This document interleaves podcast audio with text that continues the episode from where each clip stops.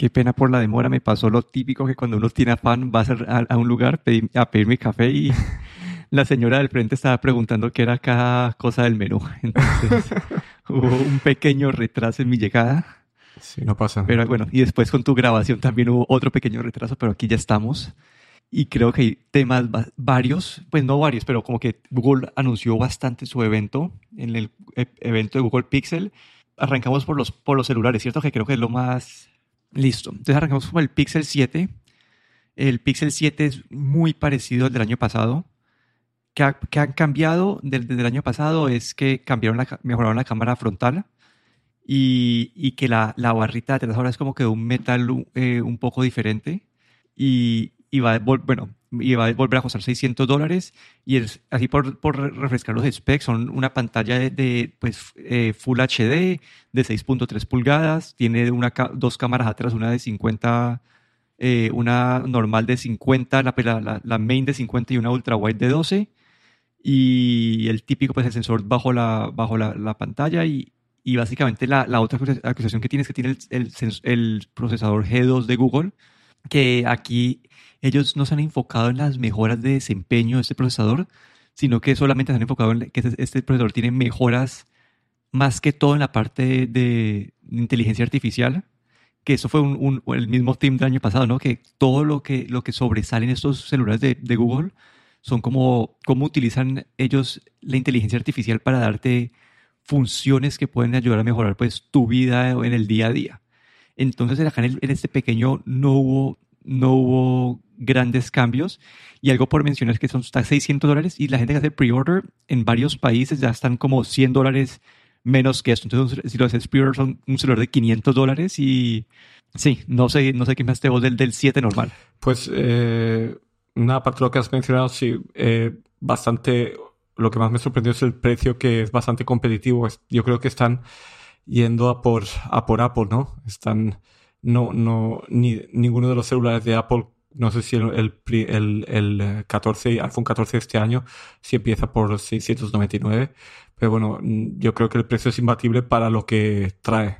Sí, no, el precio es imbatible y, y siento que con estas promociones que están sacando ahorita para, para los pre-orders son muy buenas. Ahí lo que toca mencionar es cuando en el, el todavía no he visto los, los, las, los benchmarks, tocaría investigar, pero en el Tensor G1, el del año pasado, era, era tenía menos desempeño que el Snapdragon como que de un año atrás. Es decir, estamos en 2022. sí, el, año pasado tenía menos desempeño que el Snapdragon 2020 y este por ahora tiene pinta de que va a estar por ese mismo rango. Entonces, este es un procesador como que no es flagship, sino un procesador como que hace dos años, pero que sí tiene este, este, esta optimización de, de inteligencia artificial. Y estos, acá lo que me preocupa a mí, que quiero saber qué va a pasar, es que los píxeles están diciendo que después de un tiempo se volvían súper lentos. esa es una, una, duda que me queda con la parte del procesador en esa línea, aunque por 500 dólares, como si, si uno lo compra en pre-order, todavía aparenta estar pues a muy buen precio. Y creo que donde hubo más sorpresas fue en el 7 Pro. En el 7 Pro cambiaron un poco el diseño, en el sentido que esta barra ahorita es de un aluminio, de un como de un metal, eh, de un acero como súper brillante. A mí me gusta más el diseño, creo que el 7 normal, como que esa barra como el contraste que hace esta barra como con, el, con la parte como mate de, de, la, de la pintura, no me, no me gusta ese contraste personalmente. Y acá sí hubo unos cambios más grandes, eh, mejoraron las cámaras, la ultra wide y la, y la tele. Y sí, creo que eso fueron, eso, y eso, eso fueron los cambios, no, no, no. No, eso y después el resto son las funciones de son las funciones de cómo se dice de, de, software no que creo que nos podemos enfocar un buen rato sí yo creo que de hecho aquí se enfocaron eh, para tanto el 7 como el 7 Pro en, en, la parte de software. Como dices tú, el procesador, este nuevo Tensor G2, eh, no hablaron mucho de, de, la potencia que tiene, sino más que nada de las, de las funcionalidades que tiene de, de lo que es eh, aprendizaje, máquina, machine learning y de inteligencia artificial. Que yo creo que Google eh, es conocido también, eh, uno de sus, de sus negocios principales, pues es toda esta parte de, ya sea reconocimiento de formas de también de, de ya sabemos de, de reconocer a los a los usuarios no para utilizar esa parte para, para hacer para hacer eh, propagandas pero bueno lo que lo que dejando Google el negocio de Google de, de propaganda aparte eh, mostraron la parte de, de procesamiento de imágenes, algunas funcionalidades nuevas bastante interesantes. Ah, por ejemplo, la de la, la, de hacer que imágenes que están un poco borrosas, pues eh, las, las hace nítidas, ¿no? Esto puede servir ya sea bien para imágenes nocturnas como para imágenes que por algún motivo se te han movido un poco, ¿no? Y este procesamiento, pues bueno, eh, lo puede hacer ya para fotos nuevas como fotos que ya tenías, ¿no? Y luego también la parte de procesamiento de voz que ahí mostraron, pues, cómo pueden hacer transcripción de voz, de mensajes de voz, de cuando llamas a un servicio automático y muchas otras cosas, ¿no? Que ya habíamos visto el año pasado y habían mostrado algunas cosas también como para vídeos y así, y ahora este año pues mostraron un poquillo más, ¿no? Esa parte es muy interesante, ¿no? Y sabemos que Google es número uno para esas cosas, ¿no? Luego la cámara de 50 megapíxeles principal con, con eh, un recorte también de zoom de 2X eh, tal, al mismo, a un estilo muy parecido a lo que está haciendo Apple también con su nuevo iPhone. Y hablando de iPhone, también eh, hicieron, mostraron eh, lo que llaman ellos Face Unlock, que es lo mismo que el Face, el Face ID. Es básicamente para poder desbloquear el teléfono con la, con la cámara.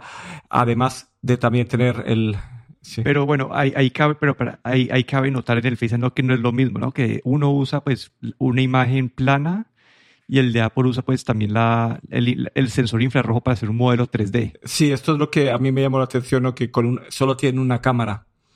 Eh, que mientras que Apple tiene este sensor ¿no? especial para el Face ID, ¿no? De 3D, como dices tú. Sí, seguro ellos, ahí sí, seguro ellos pueden utilizar algún tipo de, de algoritmo para tratar de mejorar que, pues de, de, de, encontrar que el algoritmo coja detallitos que no puedan imitar como que alguien imprimiendo una foto, que es lo que es lo que ha pasado con otros celulares que ponen este Face Unlock con la cámara normal, que después coge alguien, imprime una foto en papel y se la pone al frente de la cámara y hace unlock. Entonces, eso toca, toca ver cómo ellos utilizan esa inteligencia artificial para tratar de, de, de hacer que esto no suceda, pero este, este me queda a mí con es, un buena, es una buena función para acceder al celular más rápido, pero no sé en cuanto a seguridad qué tan confiable será. Sí, habrá que ver si esta función, porque eso no mencionaron, si solo sirve para desbloquear el teléfono, por eso le han llamado Face Unlock, probablemente no sirva para, para hacer compras con el Google Pay.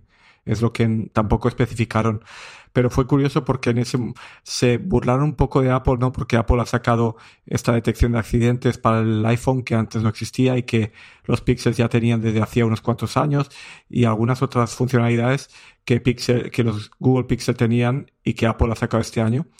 Y yo creo que esto se primero hicieron esto un poco de, de, de, burla y luego hablaron de su Face Unlock, ¿no? Yo creo que era para contrarrestar un poco esta parte. Luego también vimos que han, sacado un modo de vídeo que se llama el Cinematic Blur Video, que es básicamente lo que Apple llamaba, ¿cómo le llaman Apple? El, es el Cinematic Mode, el modo cinemático de grabación. Sí. Y entonces, pues básicamente pues han hecho lo mismo que ha hecho Apple, ¿no? Aquí yo creo que no, eh, a veces no sé por qué han tenido, tuvieron que hacer como esa, esa pequeña burla hacia Apple sin mencionar directamente a Apple porque sabemos que hoy en día eh, pues estas cosas las saca todo el mundo, ¿no? Las sacan todas las compañías, ¿no? Pero bueno, ahí, ahí hubo un poco de, de sentido del humor de su lado. Y, y bueno, luego también hablaron de un modo de batería eh, para, para salvar batería o para, para ahorrar batería que puede llegar hasta 72 horas de batería con este modo. Y, y nada, así en general, pues yo creo que eh, algunas mejoras, pero tampoco nada, no hubo nada revolucionario en, estos Pixel 7 y 7 Pro. Ahí hay dos cosas en las partes de, que esto, en la, yo estas partes de, de, las mejoras quiero esperar a verlas. Eh, de las mejoras de, como de las fotos, porque una, ¿te acuerdas la, del zoom? Yo me acuerdo que hace, no me acuerdo hace cuántos años, pero eso lo cubrimos en el podcast nosotros, que ellos mostraban que, que ellos utilizaban los movimientos de las manos para, para mejorar las fotos de, de, de, Zoom. No sé si te acuerdas de esa función. Sí, sí. Que es básicamente lo mismo que están haciendo ahora en combinación a tener más megapíxeles y, recortándolos. Entonces, sí, eso, eso, lo habían anunciado ellos hace varios años. Y la otra parte del Face and Blur, acá quiero ver cómo hacen porque lo están mostrando con fotos de gente que uno no conoce. Entonces uno dice, uy, increíble, pero si es tu propia cara y te está cambiando tu cara, ¿será que va a ser igual de bueno? Mm. Esa, esa es mi pregunta, ¿no? Como Sí. que si, al menos que tenga como que, no, eh, porque si tiene una sola foto y estás cogiendo, estás generando información de, de nada, ahí seguro, pues, no, eso, eso es lo que quisiera ver, como que cómo funciona con tu cara y si, y si es igual de bueno cuando es, cuando estás viendo tu cara siendo mejorada y, o, o versus la de alguien random que no conoces, que nunca has visto, entonces no sabes cómo se ve la persona en verdad. Pero bueno, eso, eso al final siempre es algo que, que Google sobre, es- eh, resalta. Y algo que sí me pareció muy interesante, que es, fue lo del VPN, que dicen que va a estar incluido por eh, sin costo adicional para la gente de, de, siete- de- de los Pixel 7 y 7 Pro, que hacer este VPN siempre prendido, que esto es algo, algo que está haciendo Apple con, con el Private Relay. No sé qué va a funcionar mejor, ¿no? El, el- el Private Relay solamente funciona como con, como con el correo, con Safari, entonces no está funcionando todavía para todo el sistema operativo. El de Google asumo que funcionaría para todo el sistema operativo y puede ser algo interesante. Yo igual tengo un VPN como instalado, pero esto es algo que sí, no sé, y no, no sé, y no sé qué tanto confiaría como que, en- que en Google que, que te dé el- ellos, que ellos te den esta, este VPN y que no estén sacando datos también ellos ahí de pasada, pero esa es otra cosa. No, ahí Google sí que explicó que este VP VPN que no, no está asociado, el tráfico no está asociado a la cuenta, a tu cuenta personal de Google, ¿no? Ahí hicieron un poco de énfasis en la privacidad, pero bueno, como tú dices, nunca se- siempre hay que leer la letra pequeña, ¿no? Y, en este caso fue una presentación, fue muy general la información que dieron, no dieron muchos detalles tampoco, eh, simplemente que el servicio va a estar para el Pixel 7 y 7 Pro, así es que habrá que ver luego en la práctica cómo es, ¿no? Pero bueno, ahí vemos que Google también se quiere limpiar un poco la cara, digamos de alguna manera, para de que de que están siempre husmeando tus datos y quieren como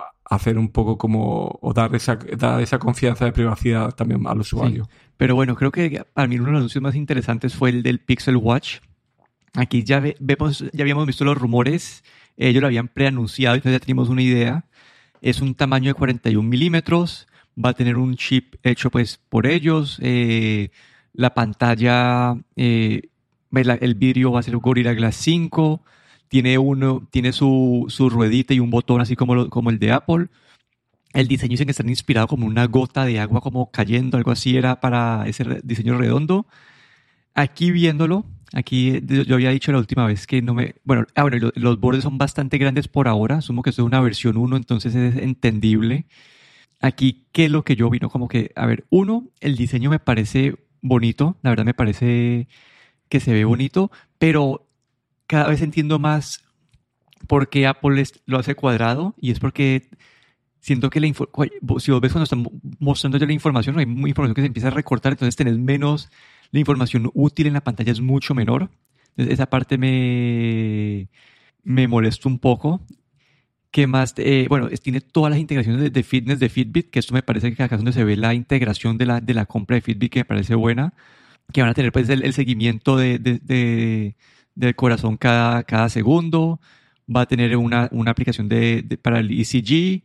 Va, va a poder eh, hacerte seguimiento de la, de la, de la dormida, un GPS. No tiene tantos sensores pues como, como los de Apple, no, no, mencionaron nada de, de, de oxígeno, de temperatura, nada por ese estilo.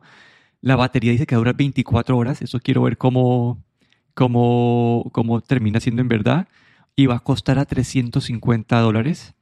Entonces aquí, aquí tomando todo esto en cuenta, ah bueno, y sí vi que van a, bueno, van a tener bastantes pantallas, seguro van a empezar a, meter apps poco a poco ahí en la tienda. Eh, no sé, me pareció, no sé qué, no sé qué pensaste vos antes de que yo, yo acabo formando mi- mi- mis, mis pensamientos mejor. A ver, así. Bueno, eh, lo que más me llamó la atención a mí es eh, el precio, un buen precio. Aunque bueno, si comparamos con el Apple eh, modelo SE de Apple, pues mm, un poco más caro, pero bueno. Eh, todos los modelos son de acero, que Apple tiene de aluminio, los de acero tienen un precio premium. Aquí todos son, están hechos de acero, hay plateado, dorado y negro. Eh, el sistema de correas intercambiable que mm, se ve muy bien, la verdad es que parece que la correa sale directamente del reloj, está muy bien hecho, muy bien diseñado. Ha mostrado en los diferentes tipos de correas también, como Apple tiene pues de, de todo, para todo tipo de ocasiones. Y Bueno, y como tú dices, la, la pantalla redonda, el diseño es muy bonito, pero una pantalla redonda tiene sus inconvenientes para mostrar información, como has mencionado. Y ahí vimos un, algunas demos y, por ejemplo, cuando ves texto, solo en la parte central es donde se ve el texto de completamente una línea de texto entera, ¿no? En la parte de arriba y de abajo no se ve la línea, esta parte se ve partido. Entonces, eh, creo que todos estamos de acuerdo en que una, una pantalla circular no es muy buena para mostrar información. Pero bueno, ahí habría que ver si ellos van a ir optimizando el sistema operativo de las aplicaciones para hacer el uso, mejor uso de esta pantalla redonda. Pero lo que vimos así a primera vista es que tampoco han puesto mucho empeño ¿no? en optimizar todo a esa pantalla circular. Digamos, Apple es muy minucioso. Si Apple hubiese, hubiese hecho un, un Apple Watch redondo, hubieran cambiado la interfaz completamente, la manera de mostrar la información, te lo hubieran vendido de manera que la pantalla, la pantalla redonda no sería un problema. Pero aquí, como ves, como que no han, no han puesto tampoco demasiado empeño en esto, ¿no? Y, y no sé, bueno, saben, como al ser redonda, pues sabes que la información va a estar en la parte de arriba y abajo, va a estar cortada y solo en el medio es donde se ve perfectamente, ¿no? Y eso a mí me dejó un poco así como pensando en que podrían haber intentado optimizar y haberlo hecho más, eh, sobre todo para las aplicaciones, porque lo que es el reloj en sí, pues es un reloj, sí que no hay ningún problema, pero cuando abres un mensaje de texto, cuando ellos no, en toda la demostración que hicieron, no, me, no, no sacaron eh, aplicaciones, no sacaron muchas aplicaciones ni mostraron cosas que tuviese mucho texto. Si te fijas, sacaron un mapa, sacaron algunas cosas así que son más visuales, que en la pantalla redonda se ven bien, pero todas las otras las aplicaciones que tiene no las mostraron ahí y que son las que probablemente son las que peor se vean en una pantalla redonda, ¿no? Esa parte, pues, mm, yo tengo mis dudas, pero bueno, es una manera de diferenciarse de la competencia, ¿no? El, y el diseño es honestamente es muy bonito, como diseño es muy bonito. Sí, yo creo que justamente por eso le puede hacer un apido de puede atraer algún tipo de personas que no quieren tener como el Apple Watch algunas veces se ve como muy computador en la mano y especialmente pues el nuevo que, que pues, se ve que es sí por el tipo de uno cuando un, reloj cuadrado la mayoría de veces es como un es como cuando existían los relojes que son con calculadora ¿te, ¿te acuerdas de esos? Sí, sí, los, sí, sí los Casio con calculadora que eran como pues también ajá que, ajá que, que eran rectangulares como los Apple Watch están como en esa, en, como que uno ve un reloj cuadrado y no siempre, pero como que usualmente los relojes cuadrados y ese tamaño son como, no sé, para mí tiene esa imagen, este siento que es mucho más versátil en cuanto al diseño de moda, entonces puede atraerla a, una, a una audiencia, bueno, a la audiencia de, de Android y creo que de, que estén en el Pixel les va a atraer, obviamente, y sí, a mí lo único que me, que me, que me genera dudas y quiero ver cómo se desempeña la batería, ¿no? Dicen 24 horas, y esto, pues usualmente son, esas compañías son un poco, cuando dicen estas horas, son exagerar un poquito. Entonces me gustaría saber, en verdad, esas 24 horas, qué tanto cubre. Si van a, van a cubrir un ejercicio con GPS de una hora o ni siquiera eso. Entonces esa parte me queda, quiero ver las reseñas para poder formar una opinión ahí completa, pero en general me pareció bonito el diseño y con toda la, con toda la, influencia de, de Fitbit y todo eso me parece que puede agregar bastante valor ese reloj. Ahí mencionar que lo de Fitbit, la, claro, tiene la parte, toda la parte de sueño, de electrocardiograma, de, mide las, mide la frecuencia cardíaca, eh, creo que era una vez por segundo. Sí, que es muchísimo más que lo que hace Apple en modo normal. Y lo que, lo que me dejó un poco así con la duda es que la parte de Fitbit van a incluir Fitbit Plus durante, no son seis meses gratuitos, pero el, para poder tener acceso a, a todo esto, parte de, de, de lo que es eh, rendimiento, eh, medición de cansancio, estrés y todas estas cosas, vas a tener que pagar este servicio de Fitbit Plus. ¿no? Y ahí no, no, le hicieron mucho hincapié, pero sí que lo mencionaron, cuando me, mencionaron alguna funcionalidad, dijeron con el Fitbit Plus, con ese servicio. Entonces, ahí hay que ver también el qué, se, qué puedes hacer sin tener que pagar esa suscripción, ¿no? Sí, ahí, ahí yo, bueno, no sé, yo cuando usaba el Fitbit, ellos te daban toda la, en ese momento el Fitbit Plus eran como que seguimiento, te daban ejercicios uno podía ir siguiendo en el, celular, como que un programa de ejercicios que podía, en el, en el reloj, perdón, y te daban esas, esas como estos, esas métricas avanzadas, pero, pero las funciones básicas estaban todas ahí, no sé cómo está ahora, la verdad no sé qué, en qué está en este momento. Sí, no sé, no sé qué quedó en este momento, pero, pero sí, es algo que, es algo que tocaba validar y considerar al momento de, de qué, va qué funciones van a terminar estando, estando, incluidas y cuáles van a terminar siendo una suscripción después de todo esto. Y por último, tuvimos este preanuncio del Pixel Tablet, que acá, acá es donde tengo, creo que eh, todavía falta mucha información, pero mostraron acá una tableta que tiene los bordes súper gruesos. Entonces, para mí eso es más una comparación como con el iPad Air o el iPad normal. No creo que esto sea una, una competencia del iPad Pro. El diseño se ve bastante limpio, tiene la cámara pues en, la mitad y, y, creo, y está, pues tiene toda la influencia de los diseños nuevos de estos Pixel, toda la parte, pues la función del sensor, del, del procesador de ellos, el Tensor. Y creo que es donde, donde tratan de diferenciarse que me pareció interesante es que van, van, a vender esta, esta, bueno, creo que lo van a vender por separado, este, este hub, este, esta base que es un parlante y lo puedes conectar ahí y esa, esa base te puede cargar, te, también te sirve para cargar el, el, tablet. Entonces, ¿cuál es la idea? Como que uno, el, pues no sé, yo, yo el iPad lo tengo tirado todo el día y solamente lo cojo eh, cuando quiero hacer algo específico. Entonces, eso, eso, es una forma de ellos de darle una funcionalidad adicional a esto y después uno lo puede sacar o si, lo, o si estás como, no sé, estás, lo tenés en, eh, por la cocina siempre y después lo que es usar para ver televisión te lo llevas al cuarto o si, o si tienes como una reunión en la casa y quieres usarlo para controlar la música y todo, lo sacas de la base y te lo llevas. Entonces es, una, es una, un, híbrido de controlador de casa a, a tablet que me parece interesante la duda para mí va a ser el precio, ¿no? ¿Cuánto va a costar eso? ¿Cuánto va a costar con el, con el hub? ¿Y contra qué están, lo van a posicionar? No sé qué, qué viste vos ahí de, de esto. A, a, mí lo primero es que me, me, pareció bastante interesante que el planteamiento de, del Pixel Tablet es completamente diferente al del iPad, ¿no? El iPad, Apple está promocionándolo como para productividad, para sustituir a tu ordenador, para llevártelo por ahí. Y sin embargo, eh, Google pues ha tomado un, un planteamiento completamente diferente y dicen, las tabletas están la mayor parte del tiempo tiradas por casa y eso es así, es un hecho dijeron que un 80% del tiempo algunas te las, sacas de casa, pero normalmente lo tienes por casa, ¿no? Entonces, como, ¿qué poder hacer para que esa tableta el, mm, sirva para algo más, ¿no? Porque, como tú dices, el iPad a veces no sabes ni dónde lo has dejado, ¿no? Y eso me pareció muy interesante y una idea muy buena, ¿no? Aquí sí que tengo que decir que Google, eh, ahí sí que ha sacado algo nuevo o ha pensado mucho mejor y yo creo que incluso que mucho mejor que, que Apple, ¿no? Porque todos nos gustaría que nuestra tableta de nuestro iPad funcionase también para manejar la casa y todo, pero claro, tienes que ver dónde está el iPad, dónde lo has dejado, tienes que abrirlo, poner la aplicación casa eh, y cambiar los ajustes ahí.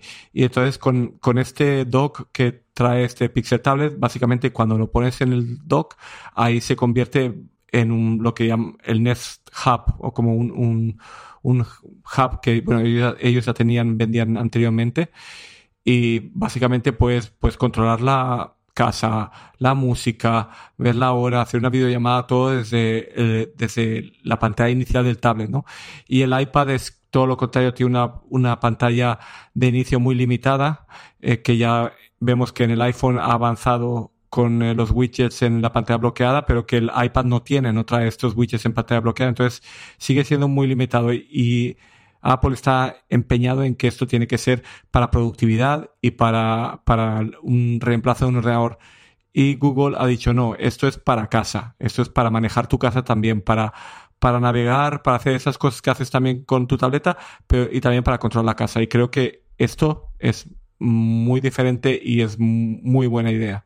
Y es lo que más me sorprendió básicamente de todo la demo que hicieron o de lo que hablaron, que tampoco dejaron, como dices tú, tampoco dijeron mucho más, ¿no? Nos dejaron con muchas preguntas en la cabeza, el precio, cuándo va a venir y todo esto, pero bueno, pero creo que esa parte fue, fue lo mejor. Sí, ahí dejaron el precio, calidad de pantalla, digamos que para ver qué tanto va a ser para poder ver si va a ser comparado contra un iPad OLED o mini LED o contra una pantalla HD, no sabemos nada de eso. No sabemos si va a competir, no, sé si va a costar como si con el Hub, como a mí un precio interesante como con el Hub serían como que 350, 400 dólares, pero no sé cuánto va a costar, si va a costar ya 500, pues un iPad Air te da mucha más, seguro te va a dar mucha más potencia, que ya viene con el chip M1 y, una, y probablemente te va a una pantalla mejor, entonces queda uno con todas esas dudas y no sabemos en qué dirección va, pero pero sí, eso, es, eso es, en teoría será el próximo año.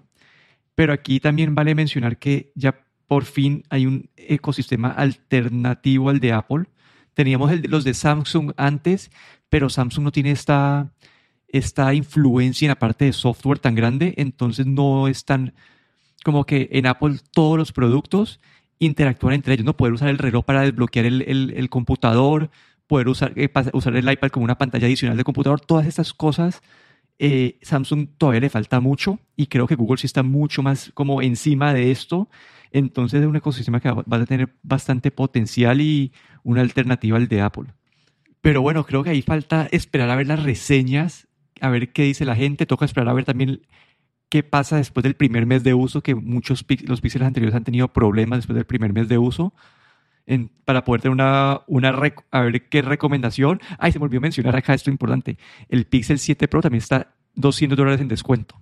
Entonces lo puedes conseguir arrancando en 700 dólares. Entonces ahí es, es como, sí, es como entre el iPhone 14, que tal vez tiene un, un procesador más rápido, pero probablemente las cámaras son peores que las de este y creo que sale más barato que un iPhone 14, entonces... Muy, muy competitivo. Sí, como que es un... Eh, están siendo agresivos con el, están siendo agresivos con el precio de lanzamiento. Pero bueno, sí, este es el episodio por hoy. Aquí me despido, Daniel Ronsoro. Y aquí Guillermo Ferrero.